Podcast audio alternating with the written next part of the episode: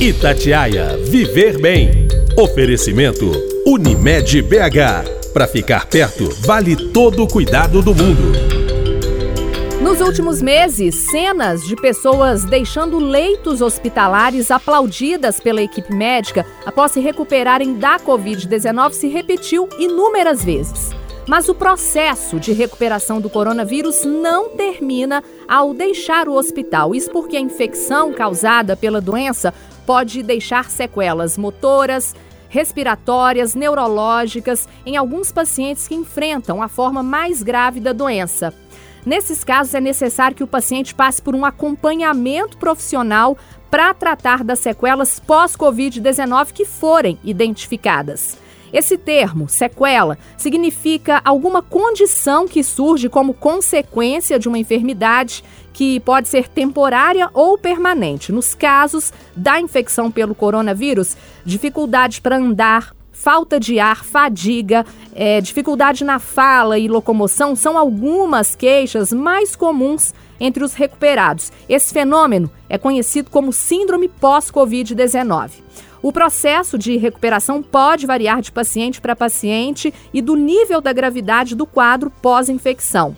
Para a gente falar sobre esse assunto, eu estou recebendo aqui no Itatiaia Viver Bem a doutora Ana Paula Coutinho Fonseca, que é fisiatra e médica cooperada da Unimed BH. Ô doutora, que bom falar com a senhora, viu? Bem-vinda. Olá, Aline. É um prazer estar aqui com Itatiaia Viver Bem para conversarmos sobre esse tema tão importante que é o da reabilitação pós-Covid. E para a gente começar, doutor, eu quero que a senhora explique o que, que é a reabilitação pós-Covid. Vamos falar então, a princípio, o que é reabilitação, né? Reabilitação é um conjunto de medidas de um serviço de saúde que são aplicados a uma pessoa com alguma moléstia incapacitante e não necessariamente só doença. Por exemplo, como você falou, às vezes um traumatismo, onde a paciente está numa cadeira de rodas e ele não está doente, né? Então, esse conjunto de medidas aplicada a essa pessoa, visando voltar a essa pessoa o mais independente possível e o mais próximo da sua condição de saúde antes que ela tivesse o problema, né? Tornando assim apta para ocupar uma condição de significado até da própria vida nas suas atividades, na rotina do familiar, ocupacional, de trabalho e de significado mesmo do que é a vida, né? A gente volta a pessoa para ocupar essa condição dela de ser atuante na própria vida, né? de ocupar o espaço dela na família, na sociedade e com toda a sua independência possível. Como né? ela era antes da Covid, né, doutora? Exatamente. A reabilitação ela é tão importante que a Organização Mundial de Saúde colocou essa década de agora como a década da reabilitação. A chamada é Reabilitação 2030 mostrando a relevância da reabilitação como uma estratégia chave para a saúde do século 21. Você estava perguntando da reabilitação pós-Covid.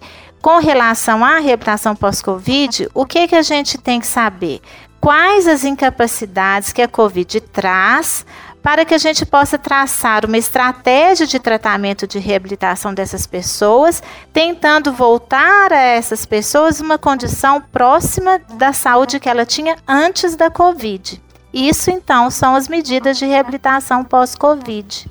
Ô doutor, e quem teve essa doença, né, tanto de uma forma mais leve, ou quem precisou de ventilação mecânica, é, quem ficou entubado, por exemplo, pode ter sequelas. Nos casos mais graves, Quais são essas sequelas que vocês médicos já detectaram? Especificamente, quais sequelas são tratadas pela reabilitação pós-Covid? Realmente, a literatura mostra que 10% das pessoas que tiveram Covid terão sintomas após três meses de alta.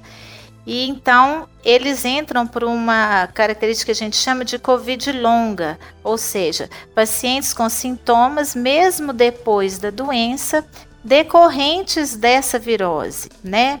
Alguns, alguns trabalhos mostram que em torno desses pacientes, quase que um terço deles ainda podem ter sintomas até oito meses após a alta. E quais são esses sintomas? Se a gente perceber que esse vírus, ele quando entra no organismo, ele pode fazer várias infestações em vários sistemas, nós teremos várias sequelas provenientes do que foi acometido. Por exemplo, a gente pode ter comprometimento do sistema nervoso, a gente pode ter comprometimento do sistema cardíaco, respiratório, do sistema muscular. Então, dependendo de como foi esse comprometimento, nós vamos ter as sequelas. Então, vamos pensar assim didaticamente em dividir essas sequelas em, por exemplo, as neurológicas no sistema nervoso central e periférico. Nas neurológicas do sistema nervoso central, a gente pode ter quadros de AVC, a gente pode ter quadros parecidos com doenças de Parkinson, a gente pode ter quadros de mielite, que são alterações que podem dar uma paraplegia. A gente pode também ter algumas alterações do sistema nervoso periférico, como as neuropatias, quando as pessoas percebem às vezes que não conseguem sentir o cheiro, o gosto, né?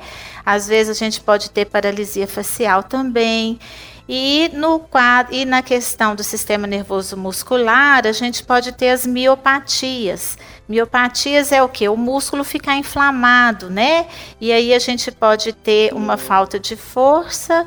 Tem trabalhos nacionais mostrando, inclusive, que as pessoas podem perder até 30% da massa muscular em casos graves internados em CTI.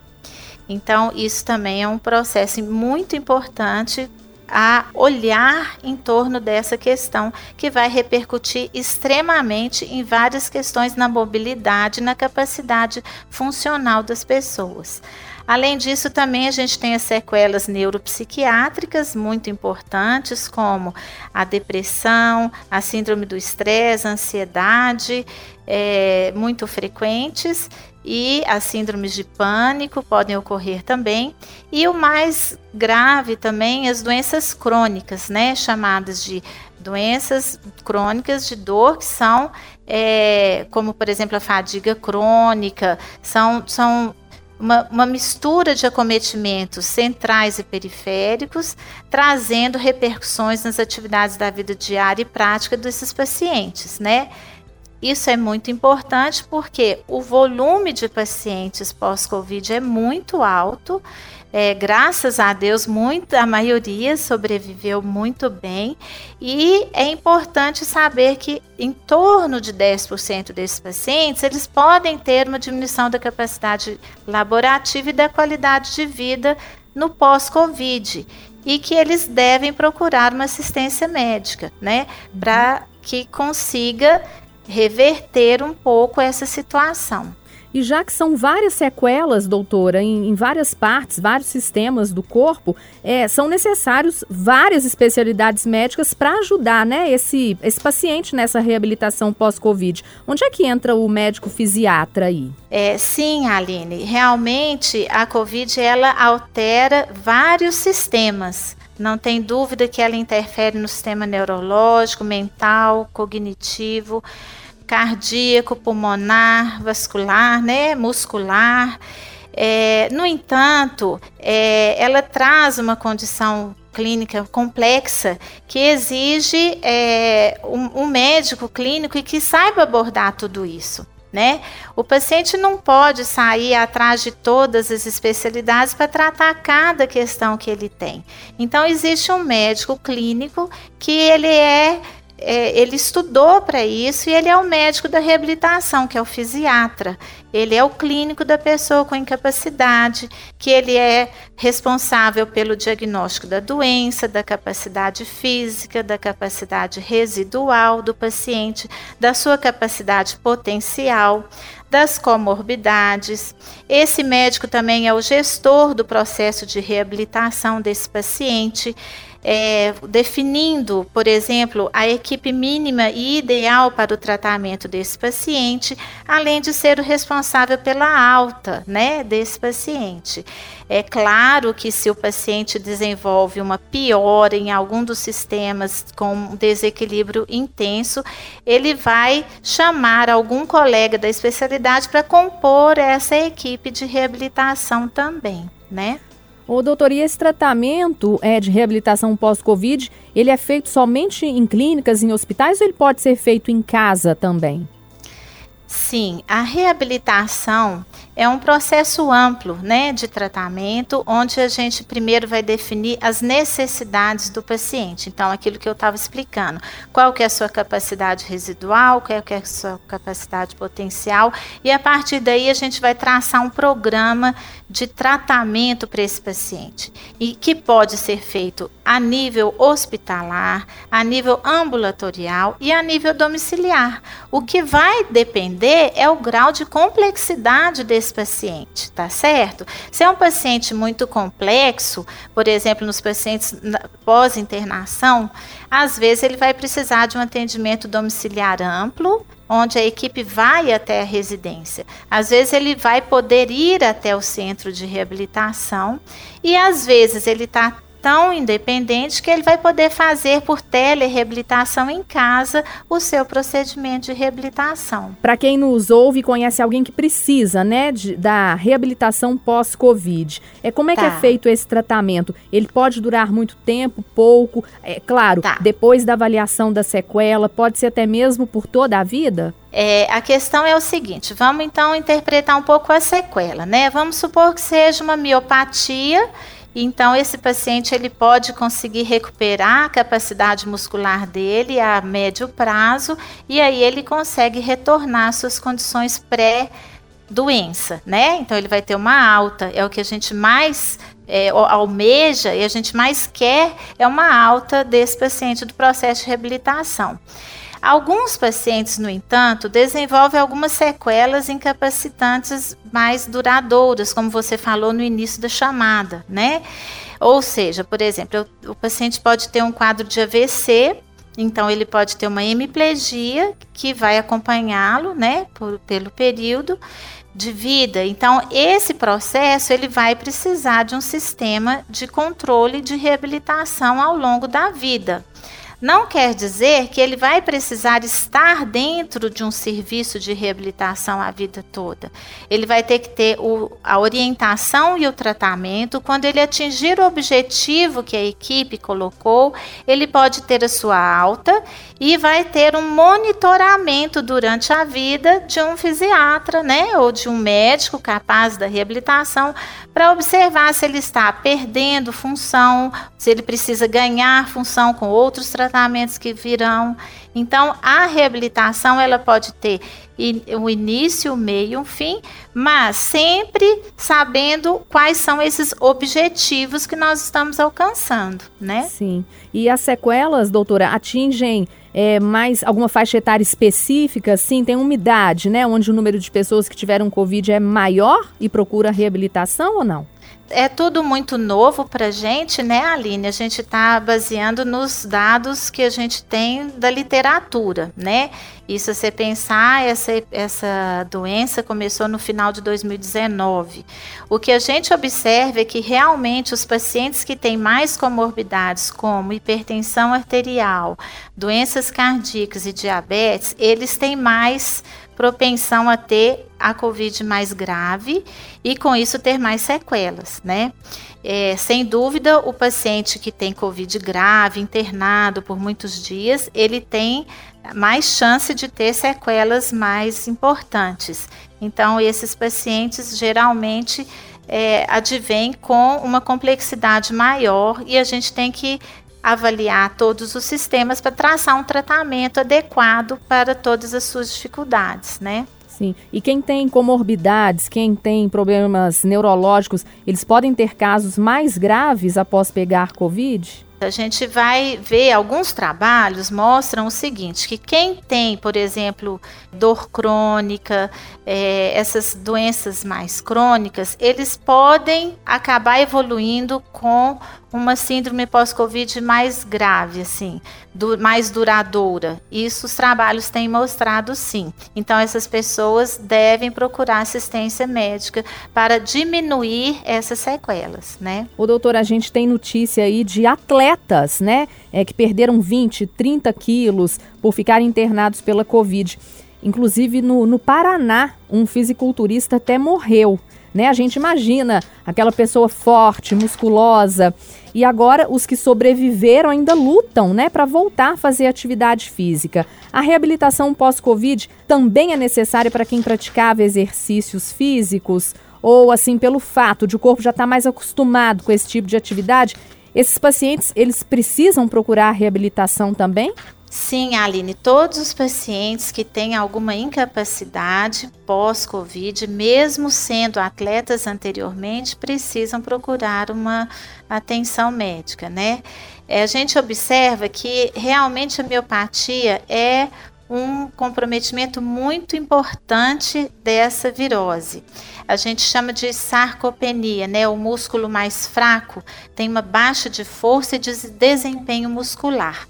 O que você está falando é o seguinte: normalmente, sem doença, realmente a gente tem uma perda de 10% por década após 50 anos de idade da parte muscular. E depois dos 70 anos, em torno de 25 a 40% por década. As pessoas que fazem atividade não têm essa perda. Então, isso é muito importante, ou se tem, tem muito menos do que deveria ter.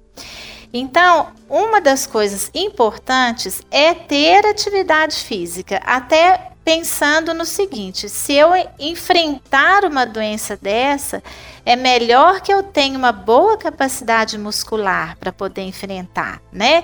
Então a atividade física ela é muito importante. Agora, mesmo uma pessoa que, que é atleta, se ela tiver como sequela uma miopatia importante, porque pensa bem, às vezes o paciente internado com Covid, ele perde 10% em, em 10 dias, assim. Uhum, Olha para é você é ver. Às rápido, vezes você perde né? em uma década, você perde muito rápido se você está lá no, no, Covid grave, no CTI, entubado, imobilizado.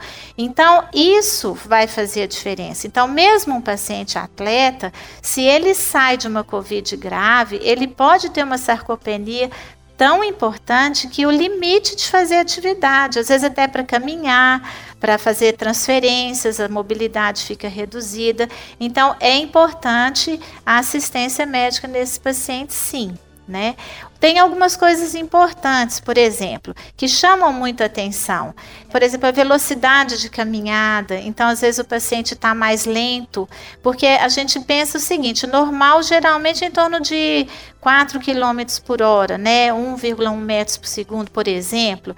Então, às vezes, o paciente não consegue fazer nem 0,2 metros por segundo, né? Então, assim, além da velocidade, a força, a força de segurar as coisas. Às vezes, a pessoa deixa deixa cair porque não tem a força, né? Então, isso tudo mostra para gente que esse paciente precisa de tratamento. Ô doutor, então são apenas os problemas respiratórios, queda de cabelo, é, não sentir cheiro, não sentir gosto. Existem uma série de sequelas aí que foram descobertas em pouco tempo. E na sua opinião, doutor, essa lista ela pode aumentar? O que, que esse vírus da Covid tem de tão potente? É, assim, realmente são mais de 50 sintomas que as pessoas podem ter, né? Esse vírus ele interfere em vários sistemas, né? O mais importante é que a pessoa saiba que existe tratamento, porque às vezes a pessoa que teve o problema, teve a doença, não sabe que tem que procurar tratamento. E não quer dizer, porque às vezes a pessoa também escutando o podcast pode ficar preocupada, tipo assim, de ter tudo isso. Não é isso. A ideia é mostrar o que aquela pessoa teve que ela pode procurar. Por exemplo, não quer dizer que vai ter todas as sequelas, mas pode ser que tenha uma paralisia facial, então ela tem que procurar um atendimento. Pode ser que teve um AVC, então ela tem que saber que existe tratamento para aquilo, para diminuir um pouco essa incapacidade que a Covid trouxe, né? Além disso, a parte cognitiva, a parte comportamental pode estar alterada e a família às vezes não entende, às vezes, que o paciente já não dá conta mais de fazer aquilo que ele dava, aquele desempenho é, nas atividades. Então, isso também pode procurar uma assistência médica para uma ajuda terapêutica. É, na questão pulmonar é mais fácil, né? Porque a pessoa tem a falta de ar, é mais fácil que eu digo assim, da pessoa procurar assistência, porque ela percebe, ela entende e ela vê a dificuldade respiratória. Mas às vezes tem questões que a pessoa não percebe, por exemplo, com a própria dor crônica, ela começa a ter mais dificuldade de fazer o trabalho, chega no meio do dia, ela não dá conta de continuar, e aí ela pode perceber que ela tem que procurar uma assistência médica para ser tratada, né? Sim, e a senhora que é médica fisiatra, doutora, percebe uma alta, assim, um aumento na procura pela reabilitação pós-Covid ou ainda é necessário a gente falar esse assunto, divulgar mais?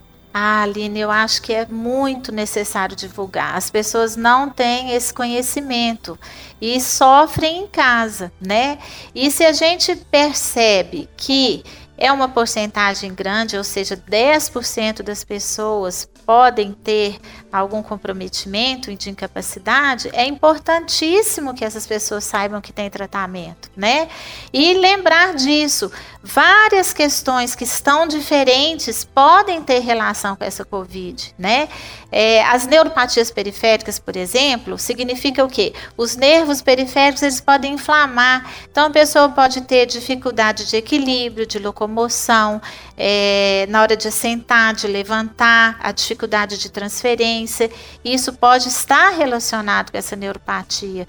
Por exemplo, com a síndrome da fadiga crônica, que é o que eu tinha falado. Ela pode não conseguir realizar as mesmas atividades da vida diária que ela realizava. Ela pode não conseguir, por exemplo, arrumar uma casa, como ela fazia isso em três, quatro horas. Ela pode não conseguir ficar passando é, zap, por exemplo, pegar o celular e ficar passando as, as orientações, às vezes até isso cansa, só para você ter uma ideia de quão complexo é. Então é importante a pessoa saber que, mesmo não tendo sido tão grave, ou seja, ela não ficou internada, não foi para um CTI, ela pode ter alguma alteração nesses sistemas todos em relação ao que ela era antes. E isso vale a pena fazer uma checagem para ver o que fazer? Por exemplo, a gente pode fazer um programa de exercícios, de fisioterapia, a gente pode fazer alguma atividade de terapia ocupacional para poder melhorar a habilidade manual, bimanual, o equilíbrio. A gente pode ter abordagem da parte psicológica, que é tão importante nessa área. A gente pode, às vezes, precisar do fonoaudiólogo para melhorar a parte da deglutição. Às vezes, o paciente pode ter algum sintoma central com dificuldade de fala, de deglutição. Às vezes a questão da dor é incapacitante, o paciente não consegue trabalhar. Às vezes a gente precisa, como médico, fazer algum agulhamento, algum bloqueio, algum procedimento local. Então, ajustar a medicação é muito importante. Às vezes, só com ajuste de medicação, o paciente pode ter uma melhora significativa dessas incapacidades. Então, é importante isso. Se a pessoa não está sentindo bem, ela tem alguma limitação após o Covid, ela saber que existe os médicos atentos, a equipe atenta para poder ajudá-la a tratar. Então, doutora, quem está nos ouvindo teve Covid ou então algum familiar, né? Pessoa quer fazer a reabilitação. É, o que, que ela vai encontrar neste primeiro momento? Assim, as primeiras informações que os médicos vão passar, como é que ela vai ser avaliada, como é que é essa condução do paciente? Aí a gente pode ser um pouquinho mais amplo. Por exemplo, o paciente chega Aí o médico vai fazer uma abordagem geral dele, porque o fisiatra é o clínico da pessoa com incapacidade, né? Então a gente vai definir quais são as sequelas, como que está a parte cardíaca, vascular, respiratória, do sistema muscular, esquelético, neurológico. E é dali a gente começa a perceber as dificuldades que esse paciente está tendo e suas limitações. Tudo tem que ser conversado com o paciente com a família, porque a gente tem que priorizar a vontade do paciente. Lógico que a gente tem a nossa conduta, que ele precisa fazer aquela atividade, mas o paciente também precisa querer fazer as questões da reabilitação, senão não funciona, né? Então, o paciente chega, a gente faz todo esse diagnóstico e aí a gente vê o que é necessário para que ele consiga fazer a sua melhora dessa incapacidade. Então, às vezes ele precisa de um medicamento, às vezes ele vai precisar de um bloqueio, às vezes ele vai precisar de uma infiltração, às vezes ele vai precisar de, de condições que o próprio médico sabe abordar. Mas às vezes, e muito frequentemente, essa é a grande importância, ele vai precisar de uma equipe multidisciplinar para ajudá-lo a atingir os objetivos. Essa equipe ela tem que ser coordenada através de um objetivo comum, ou seja, vamos supor, vamos falar mais claramente. É, vamos supor que o paciente teve um AVC mas ele tem uma prótese de quadril, por exemplo, e ficou paralisado, né, do, do, lado contrário. Então, esse paciente pode ter um quadro de dor importante, ele tem a paralisia, ele então precisa melhorar a postura, a força, o equilíbrio, tem que ser controlada a dor desse paciente. A família tem que entender como ajudá-lo em casa, como posicionar, como não posicionar, o que fazer à noite. Então, tudo isso que tem relação do paciente com a sua vida no dia a dia para recuperar o que ele tinha, a gente tem que conseguir ajudá-lo. Então, nesse caso dessa, desse exemplo, a gente precisa de ajustar medicação, melhorar o sistema de dor através, às vezes, de bloqueios ou não, às vezes usar até questões mais de acupuntura ou alguma outra forma de terapia. Temos que ver se ele precisa de fazer atividades com a fisioterapia de mobilidade, ganho de força e de equilíbrio. Às vezes na terapia ocupacional para ele fazer atividades de coordenação, de função, de habilidade manual, bimanual. Temos também que ver se ele está conseguindo, se ele está engasgando, se ele está conseguindo falar. Então, essa definição da equipe vai vir de acordo com a necessidade de cada um. Não tem como a gente colocar a reabilitação igual para todo mundo. Cada paciente vai precisar de uma determinada atividade, de um determinado profissional. E como isso é definido? Com a consulta médica. Afinal, doutora, o que a gente quer é ter qualidade de vida, né? Principalmente para quem teve Covid está aí com medo, né? Porque é um, é um mundo de incertezas ainda, né? A gente está vivendo um ano de pandemia para cá, é muito pouco tempo para a ciência também descobrir tudo, né? Com certeza, a, o principal objetivo da reabilitação é trazer qualidade de vida a esse paciente. Muitas vezes a gente não tem como corrigir a sequela, mas sempre a gente consegue trazer qualidade de vida a esse paciente, ou seja, trazer qualidade aos anos de vida que a medicina trouxe para ele. Eu conversei aqui no Itatiaia Viver Bem com a doutora Ana Paula Coutinho Fonseca, que é fisiatra médica cooperada da Unimed BH. Doutor, eu adorei conversar com você, viu? Muitos esclarecimentos, muita coisa importante. Muito obrigada pela presença. Eu que agradeço, Aline. Foi um prazer estar com vocês. Até a próxima. Até a próxima e na semana que vem eu volto com mais um tema sobre a nossa saúde. Tema interessante. Um abraço. Itatiaia Viver Bem. Oferecimento Unimed BH. Para ficar perto, vale todo o cuidado do mundo.